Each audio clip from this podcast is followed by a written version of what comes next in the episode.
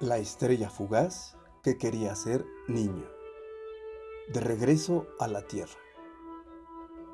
Después de un largo tiempo, Etoil volvió a pasar cerca de nuestra galaxia y recordó la aventura, tan, pero tan maravillosa, que fue haber sido un niño por unas cuantas horas y pasarla de lo lindo. Gracias al Creador, quien le concedió transformarse en uno de ellos acercándose cada vez más y más y más a nuestro planeta, decidió ir a visitar a sus queridos amigos niños a ese jardín que gratos recuerdos traía a su mente en ese instante, con su pasto verde, árboles y flores. Sin más tiempo que perder, nuestro amigo Etoil se puso en camino no sin antes recorrer un poco el planeta y volver a sentir la brisa del mar, el aroma de los campos, el aire frío de las montañas, escuchando el sonido del río, las aves, el viento y toda esa maravilla que nuestro Creador ha realizado tan solo en este planeta.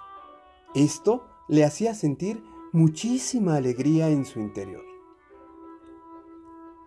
Al llegar al jardín, recordó con mucha emoción ese fabuloso día y lleno de entusiasmo decidió ir de nuevo a aquel frondoso árbol y volvió a pedir al Creador lo transformase de nuevo en niño. En ese momento surgió un resplandor súper brillante ¡zas! volvió a ser niño. Corrió a toda velocidad, dejando, como ya sabíamos, una línea blanca y brillante a su paso, por ser realmente una estrella fugaz. ¿Cuál fue su sorpresa? Al llegar vio a otros niños jugando. Aunque no del todo eran diferentes a sus amigos, los observó por un rato hasta que se fue acercando poco a poco, muy despacio. El tiempo en el espacio es diferente y tal vez un año sean 20 en la Tierra y lo más seguro han de ser los hijos de mis entrañables amigos. Se dijo a sí mismo. Una vez que se acercó, con timidez los saludó. ¡Hola! mostrando una brillante sonrisa. Los niños se pusieron contentísimos y sabiendo ya la historia que sus papás les habían contado, le reconocieron y saludaron con mucha alegría, encantados de verlo admirando su piel tan blanca y brillante. ¡Hola, Etoil! Pues sabían su nombre. Etoil quedó fascinado y su cara se iluminó de alegría surgiendo un sutil destello. Todo era tan emocionante que se abrazaron entre todos. Jugaron y jugaron hasta el cansancio. Se sentaron en el pasto a descansar todos tenían la mirada puesta en nuestro amigo y le preguntaron, ¿Cómo has estado? Etoil, respondiendo con cariño, les dijo, He estado muy bien, viajando por todo el universo, conociendo nuevos lugares. Sin embargo, no hay nada igual a ustedes los niños, llenos de energía, al igual que yo. Eres tal cual nos contaron nuestros papás, de piel súper blanca y brillante.